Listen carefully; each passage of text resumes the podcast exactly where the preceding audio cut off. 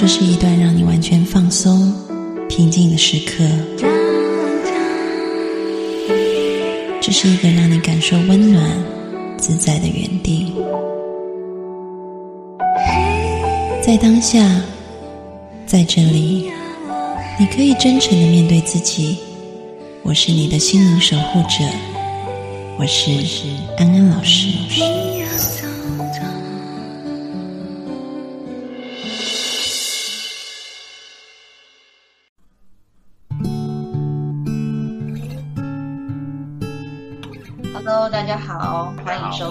今天的呃直播哈。今天非常高兴，我们邀请到婚姻与家庭治疗师 Michael 来到现场。Michael 先跟大家打个招呼。啊，大家好，我叫 Michael 啊，郑永凯，我是一个家庭治疗师。Michael 他在呃婚姻与家庭治疗方面非常的有经验啊。那呃上一次我跟 Michael 在台湾见面，已经是应该有三年前的时间了，我觉得应该差不多吧两年多，两年，两年多，应该是两年。两年。哦，然后呃那时候他来台湾是培训兼旅游，然后那时候他跟我说他呃除了婚姻与家庭以外，呃治疗以外，他还拿了一个叙事治疗的硕士，啊，对，是是是。然后也开始使用叙事治疗，呃作为他咨询的一个方式啊。然后他在当中跟我分享了一些他的案例跟故事，让我感觉非常的感动。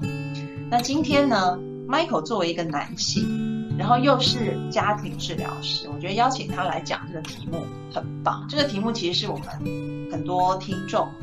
呃提出来的，就是我们听众群有时候会有听众朋友他们在里面聊天，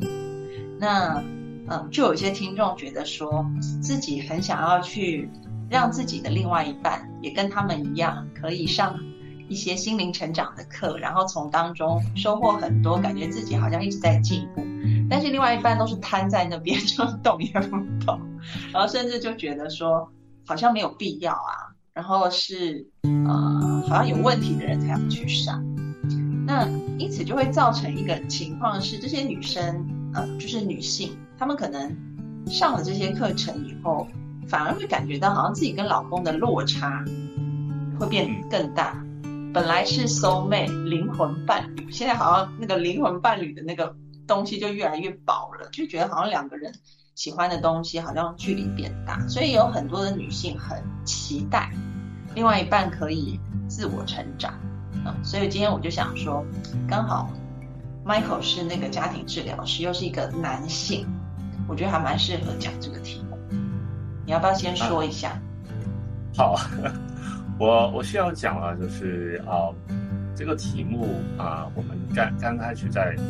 但是我你你提到你提出这个题目的时候，我我心里面其实有一种担有点担心，就是我今天要讲的东西是会迷倒大家吗？还是会让大家觉得更更无奈或者是更失望？因为我我我我需要讲的就是啊，这个是不容易处理的一个问题，这个是真的很难。这么多年来我做的婚姻的啊伴侣的工作里面，其实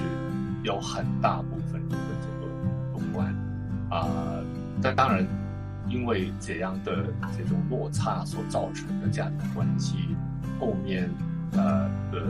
呃别的一些问题，好像会影响到亲子关系啦，影响到啊，甚至会影响到更严重的一些，好像情绪问题啊，那那当当然也也也会变成我要处理的一些重要的部分啊。对呀，这个首首先要讲的就是心理成长这个这个名词，这个概念本身是一个很很大的一个事情，是很我我会用比较沉重的这个这个名词去讲，因为啊呃我我会觉得它真的挺难做到啊、我需要我我我甚至要讲的就是我今天可能会跟大家讲的我的看法里面，我也会可能挑战到很多人自己以为已经有过的心理成长。我会真的问大家，你真的觉得你们这些成长啊、呃、是心灵成长，或者是是有多多大的心灵成长吗？还是你只是在找你自己想要的东西？啊、嗯，所以这个我觉得当中是有一个。不叫从这理论上的一个啊分别在的。不过我在这里先先可以先回应一点，就是哦，你刚才讲的有一些夫妻他们会觉得啊。啊，我们的关系一开始的时候是心灵伴侣的这个关系。你真的有遇过有一些啊太太是告诉你，她她以前以为她遇到自己自己的心理伴侣，然后觉得很失望。我因为我我遇到的很多的情况都是，她她以为以前就是觉得就还好，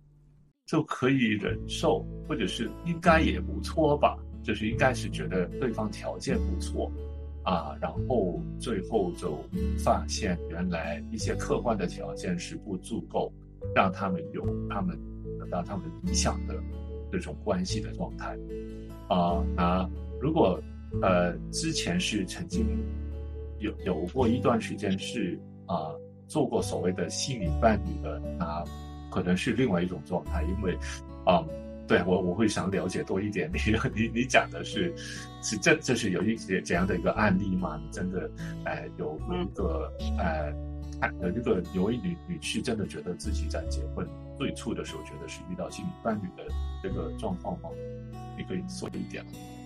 嗯，我觉得我可以举，就是你刚刚讲的状态，其实各种状态都有。比如说有一些女性朋友，她会觉得当初爱的时候就是。两个人真的很能聊，然后呢，就是可以彻夜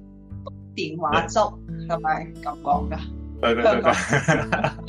就是广东话说煲电话粥，就整个晚上不睡觉，那边两个人一直讲一讲，觉得天南地北有好多的话可以讲，然后觉得彼此很有默契。但是随着结婚的时间越来越长，就感觉到好像夫妻之间的距离反而越来越远了。然后像昨天我有一个好朋友，他就。因为我跟他说我们这一周要直播这个题目，他就说他要来看，然后我就说，嗯，他他他就说，他觉得他自己这些年一直很努力的在呃修行，但是呢，她老公就是一直觉得他又没有问题，他为什么要修行？所以呢，她觉得自己现在看很多事情，好像那个眼光就跟以前不一样，但是她老公还是维持在很久以前的那个状态。就是可能他们二十几岁认识的时候看事情的角度，她觉得她老公好像没有什么太大改变，然后就觉得两个人落差，这是一种状况。然后另外一种状况，我觉得也很有趣啊，就是我的来访者当中有一些是男性，然后呃，我印象还蛮深刻的，就是有一位男性，其实他以前就是一个事业蛮成功的，也嗯算是小企业家这样子，就做的还蛮不错的啊。然后后来她得了抑郁症，那她太太跟我说，她发现她得了，她老公得了抑郁症以后，好像慢慢的可以变成她的灵魂，就是他们两个其实结婚一开始没有那么 match，就是老公总是忙于事业，然后好像太太就是自己就会去做很多，比如说瑜伽啊，她会去学正念啊，她会去做很多其他的事情，但是她觉得。可能老公跟她就是有一点格格不入的，但是因为很多客观条件上他们是，呃，生活在一起是 OK，所以他们就是这样子。嗯，然后一直到后来先生得了抑郁症，然后反而开始变得很柔，比较柔软，不会像以前一样都是讲一些很外面的事业的这些事情。然后再加上好像他开始这个先生因为生病开始反思家人对他的意义。以前可能想的就是成就嘛，事业、财富，然后反而是他开始愿意花更多时间跟家人在一起，他也会珍惜说，原来他的太太一直都在旁边支持他，然后嗯，告诉他很多的道理，让他的先生以前是听不进去的，现在可以听进去。然后他太太就说，好像他的先生在得了抑郁症以后，从来没有这么温柔过，反而夫妻关系变好。所以我觉得这个各种状况都有。你刚才讲，我为什么要问你？就是因为我真的有有其实会有听过有啊，讲到灵魂伴侣这么高的一个名词的会比较少，但是真的有听过很多的夫妻，就是老婆会讲，就是最初一起的时候会觉得很聊得来啊，觉得很多方面都能够沟通，很多的就是很合拍的一种感觉。嗯，但我我我需要讲的就是。呃，这个往往都是一个啊，啊，这种落差本身是啊比较难去处理的。原因是因为一开始的时候，两个人在关系是一个非常简单啊，没有任何生活的压力啊，或者是生活里面就是啊，就是根本可能见面的时间很少，然后两个人还在一种热恋的一个状态里面。那这种状态之下，你你会把很多问题都会被忽略掉，你根本就没有机会去了解对方的所谓的阴暗面，或者是他们的困难，或者是关系里面需要去改进的地方。所以啊，这个是一个一个我们要很小心的，就是这个是跟心灵心灵成长本身也有关系。我觉得，就是我们要。怎么去停留在此时此刻？如果你过分的去把某一些的记忆或你的过去理想化的过去作为你自己的比较的话，这个本身就会让你本身的心理成长变成一种困难啊，或者是两个人的一起去共同去寻找一个。啊，一起去建立一个关，呃，就是一种就已经改变的一个关系，怎么重新建立出来，也会变成困难。所以，对呀，就是你，所以很多时候我们会有一个假想的一个呃过去啊，你的过去真的那么美满吗？因为那个过去里面是没有孩子的，不需要管那个，就是婆婆她的对你的态度是怎样的，你不需要管，就是家里面有没有钱了，基本上就是。不知道为什么，就是情侣都是就很多时候啊，就是拍拖的时候都是有花不完的钱，所以啊，对啊，就是就就会这样的，就是很多时候都是开始要计划结婚的时候，都是很多问题都出现。所以，嗯，我们先要把，我我觉得我们要了解一个心理成长，心理成长是个目标，那但是你要先搞清楚你的底线在。如果你要维持的婚姻关系。啊，怎么才是你觉得可以接受的婚姻关系，或者是你觉得怎么合作才能够把你一些最基本的需要的东西，就是处理的好，好像怎么照顾孩子啊，你的啊呃经济收入啊，你你有没有就是所谓的啊呃就是啊就是物质条件的一种稳定性啊，就是这些底线有没有你你是不是能够保住？我觉得这个是第一点。啊，然后，但是你后面讲的就是第二个部分，就是这种沟通的问题。那这个是第嗯，这个是第二个层面的问题，因为当两个人走在一起时间长了，大家是会遇到生命里面不同的事情啊。那就是啊，我不知道你的朋友有孩子没有啊，但往往就是啊。第一个最大的改变就是当一个人就是要啊进入婚姻，但是第二个很大的改变就是要进入一个所谓的超过两个人的家庭，啊，嗯，这个是有两个阶段的。第一个阶段就是你要怎么跟老家相处啊，或者是对方的整个家族的人相处。但是第二个更的是怎么去处理照顾孩子的部分，啊，这个两个部分都是挺重要的。这个是跟啊，呃，我觉得其中一个所谓的心理成长里面的一个重要的元素啊，是有关，就是我们怎么跟人建立关系。很多人都会误会了，就是我的心理成长需要有一个，就是我有心理成长了，就是我懂得怎么去表达我自己，我懂得怎么去了解我自己，去接纳我自己的不好，去懂得照顾自己，啊，然后啊。他们会以为就是哦，那我感觉到更快乐了，但是我也需要有一个人能够对应我的这种心理的或者是沟通上的需要啊，甚至我在面对我的压力的时候，我现在懂得去表达了，啊，那我我需要有一个人听到我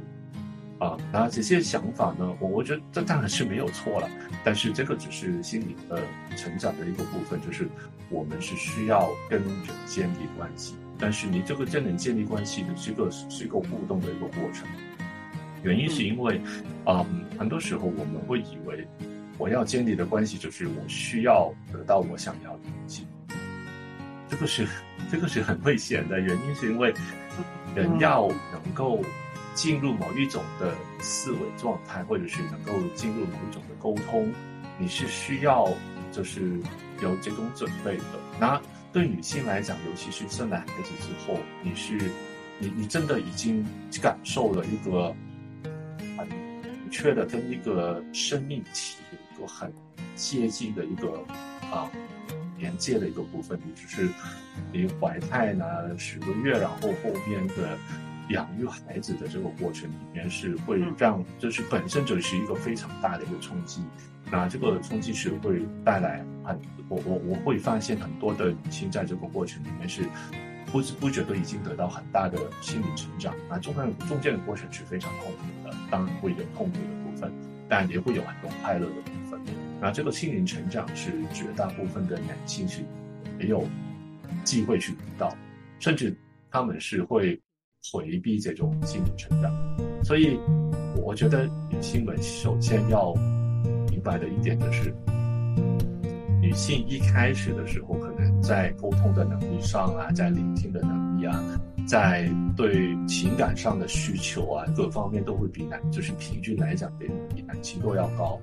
啊，第二个部分就是，如果你已经有经，就就算你本身哪一些部分不高，原因是因为你原生家庭或者是成长的经验，让你就很压抑了那个部分的你，但你生孩子之后，你也会一一般来讲都会提升的。那这个过程本身，男性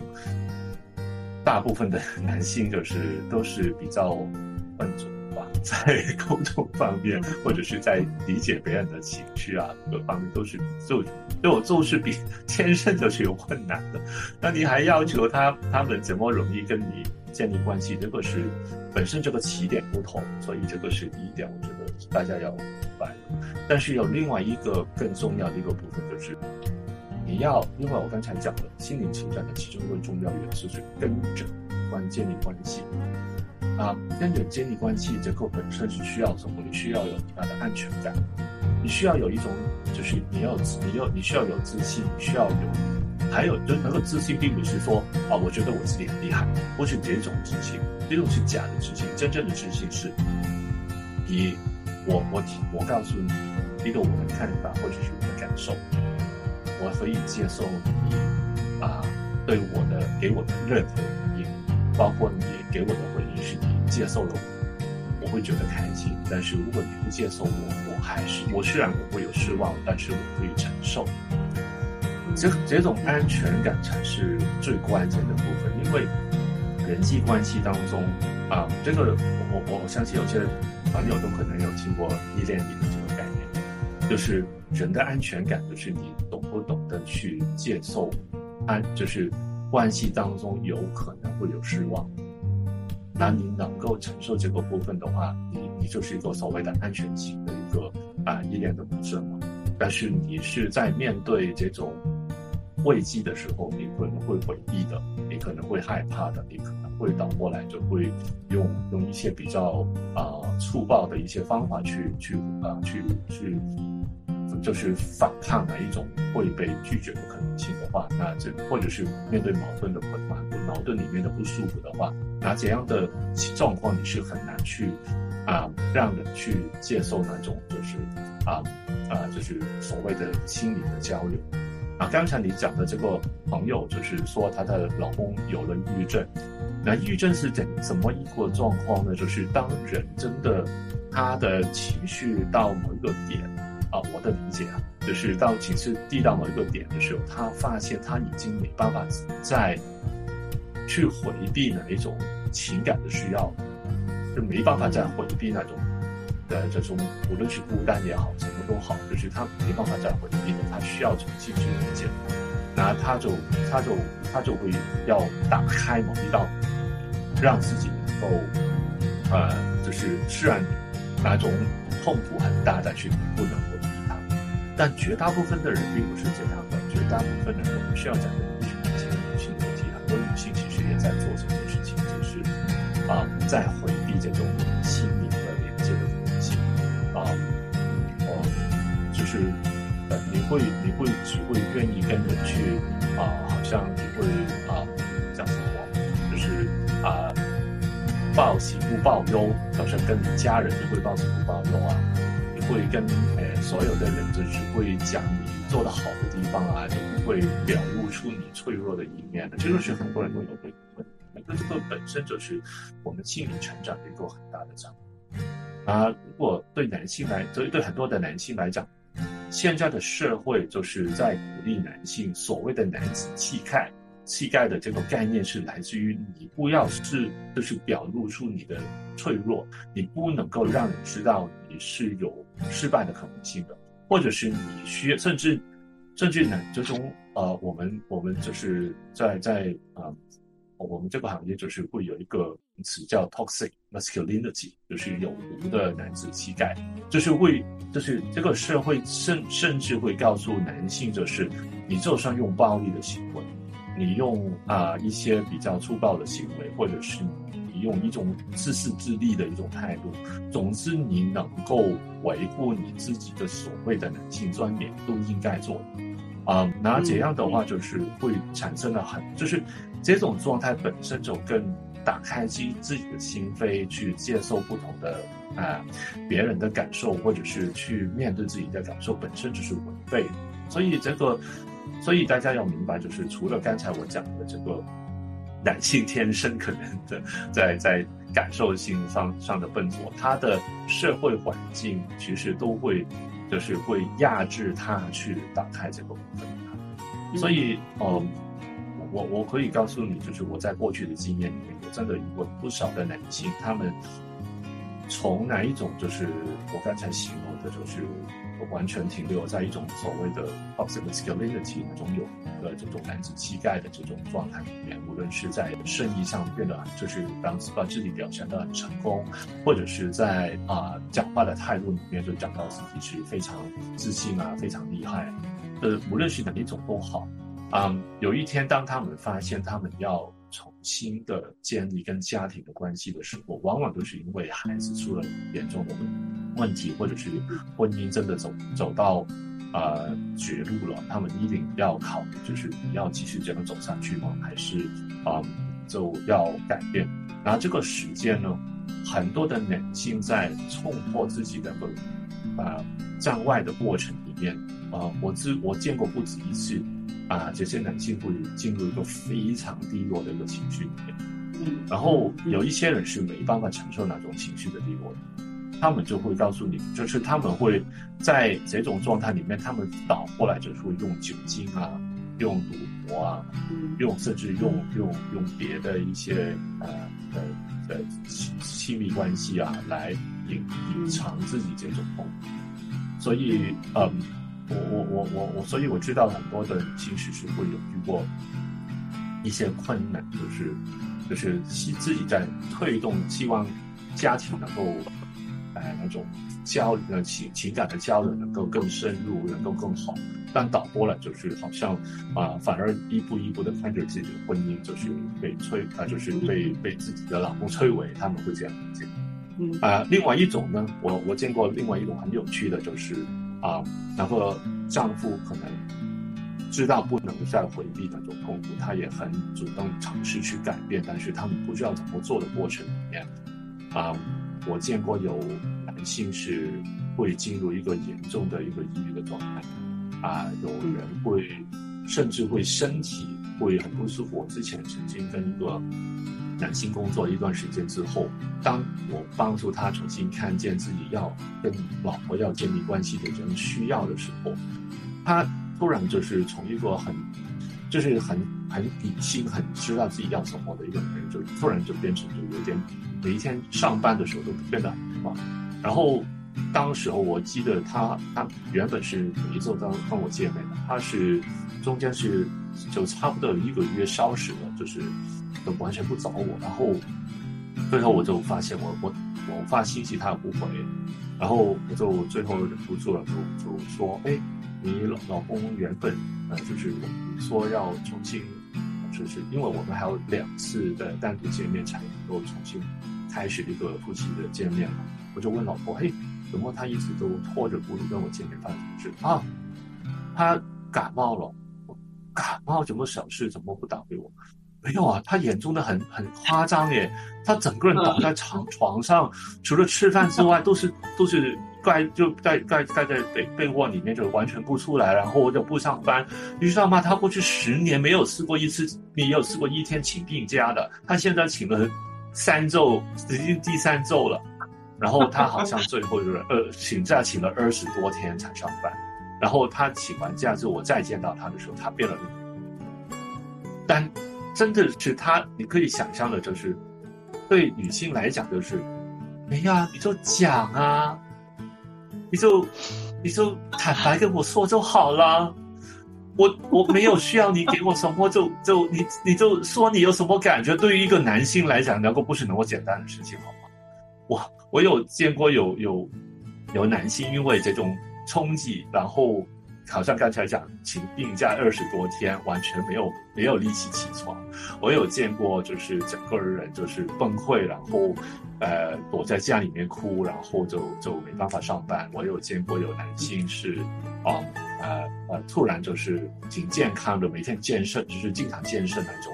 那种男人的突然就是什么哪里什么喉咙发炎发炎啊，然后最后搞到要住住医院了，就是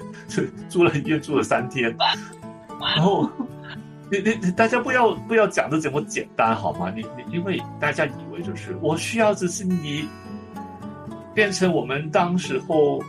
呃一起去啊。拍拖一起在谈恋爱的时候，那种你可以聆听我讲话的那种，他对不起，对一个男性来讲，他要进入回到那个状态，可能他要冲破的是，他要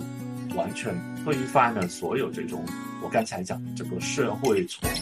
小时候爸妈到学校到身边的朋友，到就是那些身边的住朋就酒肉朋友，所谓的兄弟们。然后到工作的环境，所有的人不停的灌输，并且对他们洗脑的一个观念，就是男性应该是怎样的观念，他们要他们要把这个这些观念全部冲破。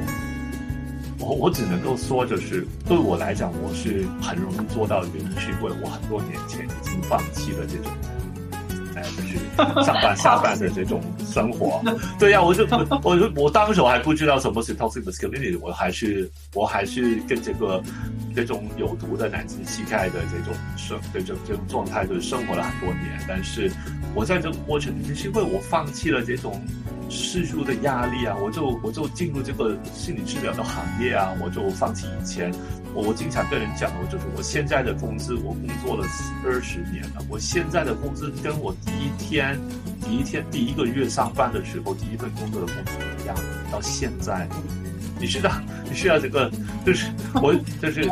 我，我要进入这个行业，要完全放弃才能够，才能够讲的这么轻松。但是我我真的告诉大家，是真的很难的，对一个人性来讲。嗯对，所以你真的要这么残忍，要你的。身边的老公每天要上班下班，还要他同一时间要冲破这个难关吗？我不是说他们不能，我真的有见过有一些男性也是天生就是有这种敏感度啊，肯定是比我敏感很多才能做到。但但是他们就有这种敏感度以后，他们是当发现原来身边的人，尤其是孩子的需要是什么的时候，他们都愿意改变这种啊。但我只能够说，绝大部分的男性，大家大家首先先把那个目标降低一点点，降低很多不行。对，先搞懂你自己觉得那个所谓的啊，你对家庭的这个要求的底线在哪里？先搞懂那个底线在哪，我们再再谈，就是后面要怎么帮助他去有心理成长。好，对，嗯，但。我但但是我我我我我我我觉得每一个人到到最后还是会有心理成长的，因为对这种这种 toxic masculinity 这种就是所谓的虚假的男子气概，就是你不能抱着他过一一生的，因为你后面的人生会变得非常，啊，有一些男人男性是永远都不能放下的啊，但但绝大部分的人是会到某一个点的时候，发现他需要跟人。就去建立一些比较深厚的连接，啊，尤其是很多男性，我我后来就是有见过很多人是因为好像自己的爸妈的去世啊，或者是自己一些自己一些很重要的伙伴啊，自己一些很多年的朋友去世，他们也会需要重新面对这种情感的这种真实的需需要。嗯嗯嗯，我觉得刚刚 Michael 提到一点，就是说，其实女性可能是在日常生活当中的很多时刻，就会能够去碰触到那个情感的呃表达的那一块，但是男性好像都要经历一些不见棺材不掉泪，或者是说人生当中就是就是因为。没有办法表达而撞了很多板，或者是说因为这个有毒的男子气概，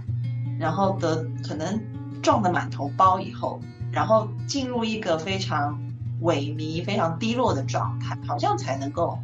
翻转过来。可能大部分的男人会经历到一个过程，就是我有时候会跟我的个案说哈，其实这个也是，就是有一个荣格分析师叫做呃。Maurice Stan 他提到，就说，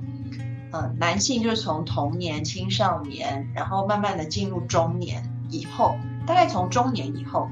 中年之前，可能在童年、青少年，或者是说，呃，青年期，男人做的事情就是向外界去证明自己的能力，就是我我很行这样子。但是到了中年之后，当他完成了大概，比如说，呃，他作为一个丈夫、一个父亲，在家庭里面的一些角色以后，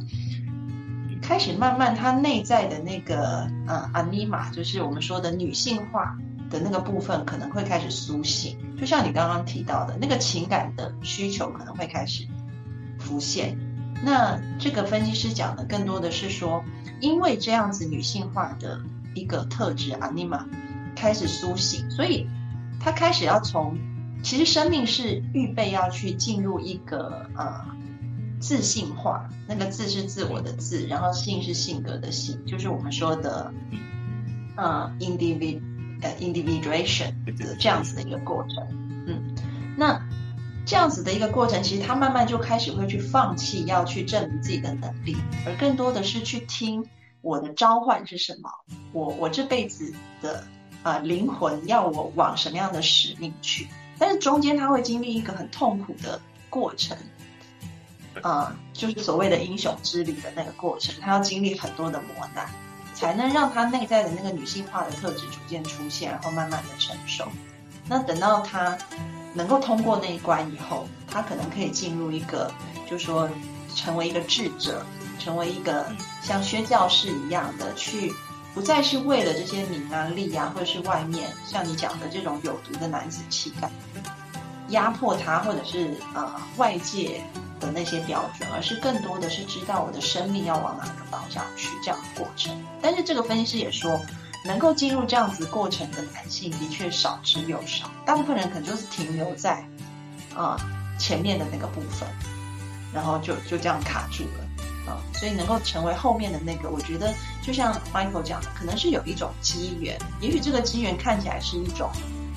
嗯，比如说你说孩子出了很大的问题，或者是婚姻出了很大的问题，好像逼得他不得不去面对的时候，他可能才能够经历这样的过程。但是我还蛮好奇，就是 Michael，你当初就是会想要放弃掉这种有毒的男子气概，然后做一份。二十年来，薪水都没有涨这一份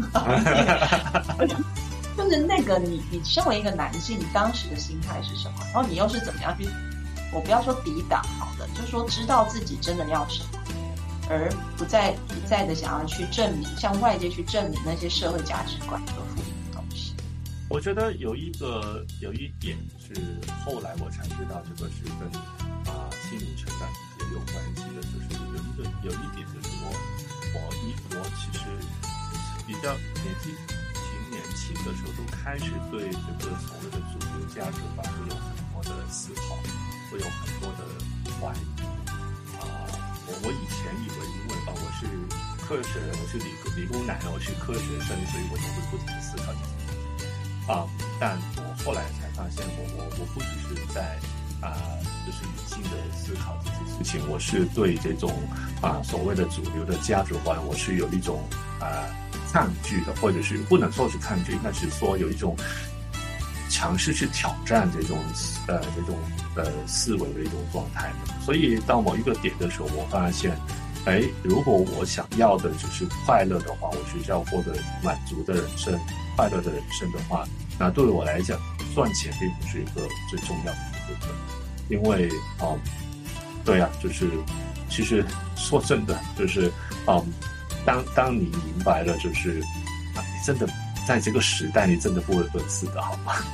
就是很多人还是停留在这种，你不工作，你不工作，你怎么活下去？你你你知道要活下去有多容易吗？就是你你要有有非常好的，就是你你你你房子有多大啊？你需要有有多好的车啊？你需要有选让你自己的的的财产的话，你对你你需要很多钱，但是如果你需要简单的生活的，你需要的的的财富并不需要很多。那对我来讲，我就更容易了，因为我根本就。我我家庭的环境，我根本就不需要担心这个问题，所以我就在想，我我我为什么不去找我自己想要的东西？不过这个也也跟我以前在外国读书也有关系吧，因为啊，就是我在澳大利亚读书的时候啊，我也发现我身边的同学们，无论无论是男生还是女生，他们真的也不会太在意这种就是技术的眼光，认为他们不会觉得，就是你知道我们华人的学生啊。的毕业之前的一年就已经在不停的想啊，我之后要在哪里工作？我我当年我的同学们在在毕业之前的那一年，有有少数的人他们会开始找工作，但是绝大部分在想的是是想你你你猜他们在想的是什么？毕业之前，你猜他们会最关注的是？是不是要先给自己一个 gap year 去旅游？是这样吗？没错，他们在算的并不是要赚多少钱，或者是后面的工作要怎么，他在算的是我现在银行里面的钱，我过去几年存的钱，究竟够我去多远的地方去，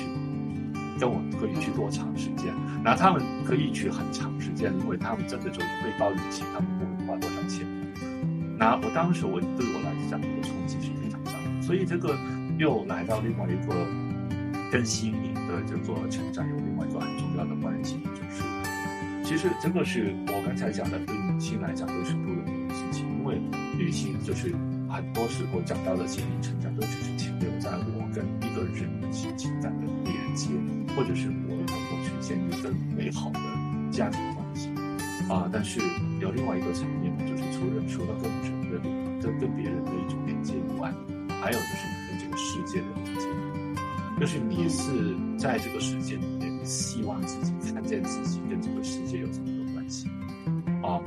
那这个对，我觉得这个对我的冲冲击是最大的，因为啊，当时我的我就是会发现，对呀，如果我要在这个世界里面能够拥有我自己觉得是满足的生活，那只是有钱的话，真的完全是没有意义。我之后在工作的时候也见过非常多有钱的人，真的就是，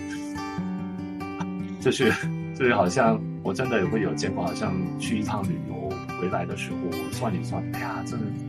这一次我们花钱花的有点多了，对不对？啊，老公，我们这这一次要省一点啊。我就八卦问一下，就是因为因为当时我是跟跟他的孩子在见面，然后刚好在跟他们打招呼，然后他们刚刚从一个家庭刚好从外国旅游回来，非常有钱的家庭，然后我八卦问一下，呃，不，我，当时我就是孩子就。就在旁边，就就就说你你，Michael，你猜我们这一次旅游花了多少钱？多少？我们去了七天法国，呃，是花了一百五十万，还没有算，还没有还，对，只是只是只是信用卡的部分还没有算现，还没有算现金的部分啊，机票啊什么都没算，只是 算那些花掉的钱，对不对？嗯，所以但。怎样的家庭，我可以告诉你，就算怎么有钱的家庭，他们会因为怎样，所以会更有安全感嘛？会更稳定嘛？会更有自信？完全没有。所以，对呀，就是我可以告诉你，就是如果你要在这个世界里面要找到自己的位置的话，你只是找到你的工作里面的地位，或者是你赚到多少钱，你拥有房子，你拥有车，你拥有对，就你这些。所有的人告诉你一定要得到的东西，你得到了之后，你的心里不会满足很少啊，这个是一个挺关键的啊。真的就是我们心灵成长，其实最最麻烦的地方就是心灵成长里面所要的东西就是那么简单。你的兴趣是什么？什么让你快乐？什么让你满足？什么让你觉得你你会有一种就是在工作的里面，呃，就或者是在做一件事情的时候不能够投入，就这么简单。但是这个世界你不，这个世界不停的告诉我们的事情是什么？你要赚钱，你要不停的工作，你就是你你你你你你周末没有工作的话，那肯定就是你不够努力。你现在还没有考什么证的话，你还没有拿到你的博士学位的话，你还没有就是一大堆的所谓的一种外在的一些东西，就是你要得到你才算是成功。这种这些声音其实跟我们心理成长的这个需求是完全不反的，这个是。所有的男性、女性都是遇到的一个困难，好像很多女性其实也一样啊。讲的时候就说我我要跟孩子建立怎样怎样的关系啊，啊，我要怎么爱护我的孩子啊。好，上学的时候就突然就变成虎爸虎妈了，那就突然就变成就是，哎，我孩子的成绩讲的不好，那怎么办？我孩子就是跟不上了怎么办？我孩子怎样讲？就一大堆的焦虑就出来，所以就是。这种压力，如果你没有，你没有，你你还你只是要冲破它，也是同样的一个。这个这个，我觉得是一个非常重要的一个部分。嗯嗯，我回应一下 Michael，其实就是在，就是因为呃，比如说在那个工商心理学，呃，组织心理学里面也提到说，我们要激励员工，就有两种不同的因子，一种就是保健因子，一种是满足因子。保健因子就是你没有它不行，比如说钱啊，嗯。啊薪水啊福利啊红利啊这一些啊，但是满足因子就像你讲的，有没有兴趣做这件事情，会不会觉得开心啊？然后觉得是不是能够有呃帮助到别人的感觉等等的，这些是所谓的满足因子。嗯，当这一些保健因子只要在某种程度上 OK 就好。不需要太多，因为它多了并不会提升你的满意度。对，但是它少，它如果很少，的确是会让你啊整体的生活水平下降。但是如果维持到一个，就像你讲的，哎够用就好。那接下来可能这个资方这个公司要去增加的是满足因子，而不是保健因子。那但是呢？对啊，其实很多的研究都已，呃，你刚才讲的这个工商管理方面的这个，就是很多研究都已经指出来了，就是你你不停的提高那个物质的这个回报，但是没有给到对方满足的因子。这个满足是包含啊自己觉得在自己这做的事情是对这个社会是呃世界对这个社会有利的，啊，就是已经很多研究说的是，嗯，满足因子真的就是比不只是比。一个啊啊一个利益的因子更重要，甚至利益的因子太大的时候，反反过来会有反效果，因为会出现很多的小的问题，就是员工们的士气会会会反而会被变变变得越来越低落，因为对他们来讲，出去回来为了赚钱，我并不是要满足什么。最糟糕的可能就会变成有更多的员工会有一些啊为了利益会做很多不好的事情，或者甚至会有伤害啊公司利益的的一些事情。啊，但很奇怪啊，啊，不是很奇怪，就是很多的老板，就是他们不是没有看过，但是他们忍不住就是就是不不停的压低那种，就是啊一个满足的因子，然后不停的就是啊，甚至在在控制那个啊利益的因子的部分去去掌控他们的员工，但最后为了什么？其实不并不是因为这样的管理是更更有用，只是因为。他们自己都没办法有这种安全感去做应该做的事情，他们只能够做他们的情绪反映出来，自动反自自动化的一种状态，会要他们做的事情。那 OK 啊，在尤其是在中国大陆里面有很多，就是因为过去的二十年的这种经济的这种发展，然后很多这样的成人的老板都很成功的，但未来的一段时间还会这样吗？是很怀疑的。嗯，对，我觉得其实古人已经有这些智慧在里面了。比如说，呃，圣经里面就有那个诗人就有说到，就说原文我有点忘了，不过那个意思就是说，上帝啊，不要让我太，就是不要让我太没钱，免得我就是得罪，因为他很犯贱，也不要让我太有钱，免得我轻视。所以就是人就是要维持在一个中间值。啊，就像 Michael 讲的，如果太多了，反而他会去剥夺我们满足的那一块，然后剥夺了我们内在的动力，就完全是这些外在动机。那呃，现在还有十分钟，我们来看一下弹幕。哇，弹幕很多，Michael 可以看到吗？可以看到啊，但是好像很多哎。对，很多，我们 往前拉看一下，有没有什么问题？有一些听众朋友就是说自己的老公好像想要跟老公沟通的时候，老公就会很烦躁，或者是老公觉得自己很自大。这个这件事情我觉得蛮有意思的，就是呃，之前是出版界有一次我去找出版社的那个总编，然后就在聊天啊，然后一堆全部都是女的编辑，然后就在那边说我们自己是干出版的，然后他们是做心理心理类的。然后就说我们要我们的老公看我们出版书，他们都不看，他们就觉得那是有病的人。然后呢，呃，后来其中一个编辑就讲了一个真实的故事，但我觉得还蛮有趣的。他就说以前有一本书叫做《How to Change Your Life》，啊，就是如何改变你的生活。然后呢，这本书一上市就卖到不行，就突破了那个销售榜。然后那个作者就觉得非常奇怪，然后后来才发现那个书商把书皮印错了，书皮印成 How to Change Your Wife，然后就超就 然后后来他们说那个书商赶快换换回去正确的书名 How to Change Your Life，然后那个书又不卖了，这样，所以啊。那个编辑就是跟我说，其实她也很困扰哈，就说好像对老公提出这些要求，老公通常就是觉得自己没问题，啊，然后很很有自信这样子，就蛮呼应刚刚弹幕上大家讲，Michael 对于这块呢，要不要讲一讲？又是有毒的男子气概，这个，这个，这个，首先就是，如果一开始的时候，老公感觉到的就是你在改变他，你在。拯 拯，就是在所谓的，就是拯救他。对，对，对一个人来讲呢，就是你肯定是因为如如如如果你去看这样的的这个这个这这个目标的话，你肯定去看这个问题。然后问题就是，那对方为什么要接受自己是有问题？这个是一个很大的，就是很很大的一个疑问。就是如果大家是从，就好像我们在做心理咨询的时候，我们从，就是我一直都会跟我的学生们讲，就是真正的心理咨询，我们并不会去看问题，因为你在改变的部分是在让人有成长，你并不需要把问题改变，绝大部分的问题是没办法被改变的。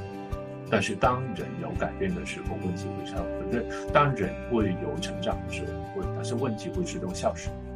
但如果人是没办法成长的话，肯定是有些东西是挡住他们。那您看不见，你看见的只是问题，你看不见的是挡住他们，就是改变或者是啊追求他们想，就是一些更有意义的的东西的时候啊，你不看哪些元素，你只看问题的话，你到最后得到的一个啊结果就是本身已经在一个啊非常有一种。抵抗防御的一个状态的两性会感觉到更不安。那你所以如果大家如果在看那些心理学的书的时候，你会以为就是啊你怎么做结果就是这样才对，或者是你要怎么怎么怎么怎么做才行，嗯。那这样的话，就是会很我我刚才有讲的，就是就算哪些东西是哪些男性可能心里面都有有把声音告诉他这个是你需要的，他们都不一定能够面对的。何况他你你你你你告诉他的时候，他们会觉得你是在批评他的，然后他第一时间肯定是抗拒。所以所以，我我我觉得在关系当中有一个很重要的元素就是，如果你这个是你自己的需要，你就白的跟对方讲，就是你需要做。但是当然，你不要让这个人觉得你突然突然起来，就是突然有一大堆你的需要的东西，他不满足不来。但但但是你只能够一点一点的去告诉他啊，这个如果能够的话就很好。很不还有就是你能够有感恩的心，就是如果对方能够做一点，就是你可以鼓励对方，可以让对方知道你是快乐的，是开心的。你或者是对，如果对方能够做到的时候，对孩子是有用的，也可以告诉对。因为人就是需要这种被需要，还有被历到被看见的、被肯定的这种感觉。啊，那当然我不能说这样的做法是对每一个男性都有用，因为我只能够说有一些男性是没救的。但我我不是说，但但真的就是啊，这如果你想要尝试的话，其实尝试的起点就是真的不要太快的让对方觉得这个就是他们的问题，因为嗯，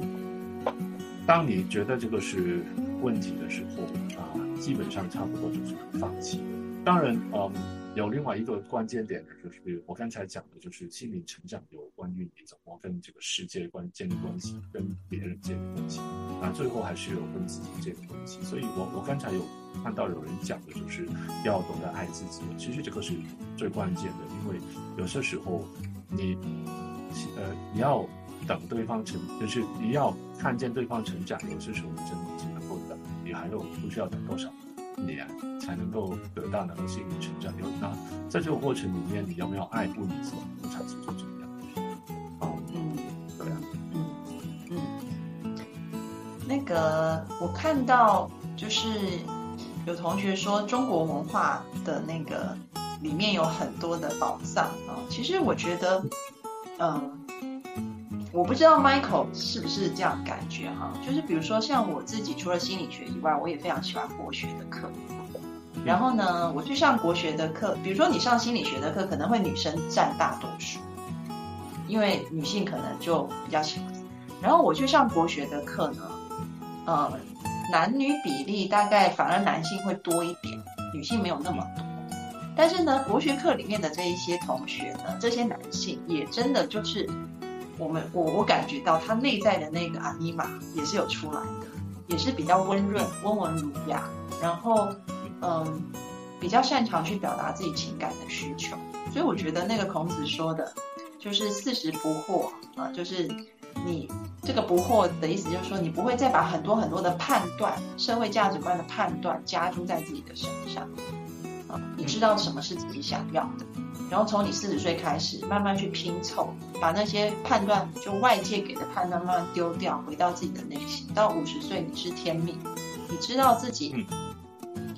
来到这个世界上意义在哪，然后使命在哪。然后接下来六十岁耳顺，哎，你看什么都很好啊，就不会生气啊。人家怎么样，你也不会觉得说，哎，自己好像被呃被被 offend。我非常讲，自己被激怒了，好像不会有这种感觉。那等到最后，也有看到过学的人是带着什么态度。因为我需要讲的就是，对，真的有很多人在在探索这些元素的过程里面，是能够有激发到自己的哪一种对世界、对对人的一种关怀，或者是能够放下很多的一些啊，就是这不需要有的这些呃所谓的很。很强势的自我的一些部分，就是其实哪些都是自我保护的部分。但是有一些人，他们是在学习这个过程里面，就是过度理性的去分析，当然他们就会把自己变，就是他们是用这种方法去逃离，就是他们现在在现实生活里面各种各样不满意、不如意的的事情。嗯，所以真的要看，但学这些人。学这些事情的人的心态是什么？不过，是真的，所有的古代的哲学啊，或者是宗教，其实背后有都都我我刚才讲的心灵心灵的成长，就是啊，就是我刚才讲的关键词就是连接。那好像你你刚才讲到孔子啊，那就是礼跟乐两两个事情是怎么理解的？我的理解是礼是什么？礼就是人与人之间的关系的连接。乐就是人与人与天、人与地的一个连接，就是其实整个整个啊所谓的宗法的或者呃礼乐的这个概念，或甚至其实啊就是很多的啊或啊就是无论是啊道家、儒家各方面的这些啊重重要的这些元素里面，其实都是用一一些很抽象的概念，但是都是把人就是。留在一种能够建立跟自己、跟别人还有跟天地能够维持一种平稳的、平稳的一种关系的一种一个一个元素。因为实际上就是绝大部分的人，他们真的没有这种能没有这个机会啊，去真的去往心灵里面去真诚的去探索自己，跟探索这个世界。嗯，就是很多的所谓的宗教啊、传统的这些东西，就是去维持这种啊，重啊，就是啊，我刚才讲的这种人人与人与人之间的连接，跟人与天地的连接。不过很可惜的就是现代的这种啊，就是这种呃呃，坦白说一点，就是一个极端的资本主义的这种社会里面，大家真的就是把把这种利益的这种利益，把这种就是那种。呃，就是，就是这些很金钱有关的东西，就不放得太重。嗯嗯嗯嗯嗯，是。所以呢，其实我觉得，不论是透过心理学做心理成长，有宗教，或者是说我们说的呃传统文化、哲学等等，其实都有好多好多的方式啊。那怎么样子？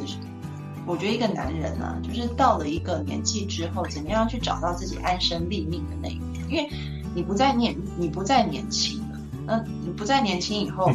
你没有办法再去比什么？你要比肌肉吗？你也比不过 年轻的小伙子。你要比钱，你你你也退休了，对不对？比事业，这这都没有什么好比的了。所以，怎么样从那个比较里面开始慢慢转？从对外在的这种追求，慢慢的转向内在的追求。我觉得，虽然各位女性可能走的稍微前面一点啊，但是我们可能也要去体谅，嗯，就是男人在某种程度上，虽然可能他们啊，好像看起来事业啊，就是平均来讲，就是说可能事业或财富累积是比女性多的，但是人。总是就是人有多的地方就有少的地方，所以他们少的地方就是那个情感表达，然后比较比较温柔的那一面。我觉得可能就是我们需要有更多的耐心，然后还有先降低一点期待啊，然后给予对方更多的时间，然后不要怕他受挫折，因为他可能就是要撞破头才会慢慢有成长。所以我觉得呃，就是今天 Michael 很谢谢你来啊，给我们因为。今天，今天是应该是我们有史以来直播人数最多的一次啊？是吗？就 这个题目真的太吸引到大家来了，那 希望大家不会太失望了。所以以后要常常请你来，你就是我们那个收视保证。不会吧？我才第一次来，但我真的很开心今天有机会跟你交流。我觉得这个题目是真的是很有意思的。我觉得。啊，这个是一个很重要需要去讨论，但是我觉得我们这个行业的人很多人都很怕“心灵”这个这个词，就是会觉得这个词太虚了，但其实不是的，我觉得这个是很重要的，也需要讨论的一个议题。嗯嗯嗯，OK，好，那今天呢，我们的直播就要到段落了，再一次谢谢 Michael，然后也提醒大家可以关注我的。视频号赵安 A N N，然后按下去也可以顺便关注我的公众号啊，然后里面会有很多免费的文章、音频、视频，然后希望下一次有机会，我们下个月还可以请 Michael 继续来跟我们聊天。好啊，好，OK，今天谢谢大家，嗯，下次见，拜拜，拜拜。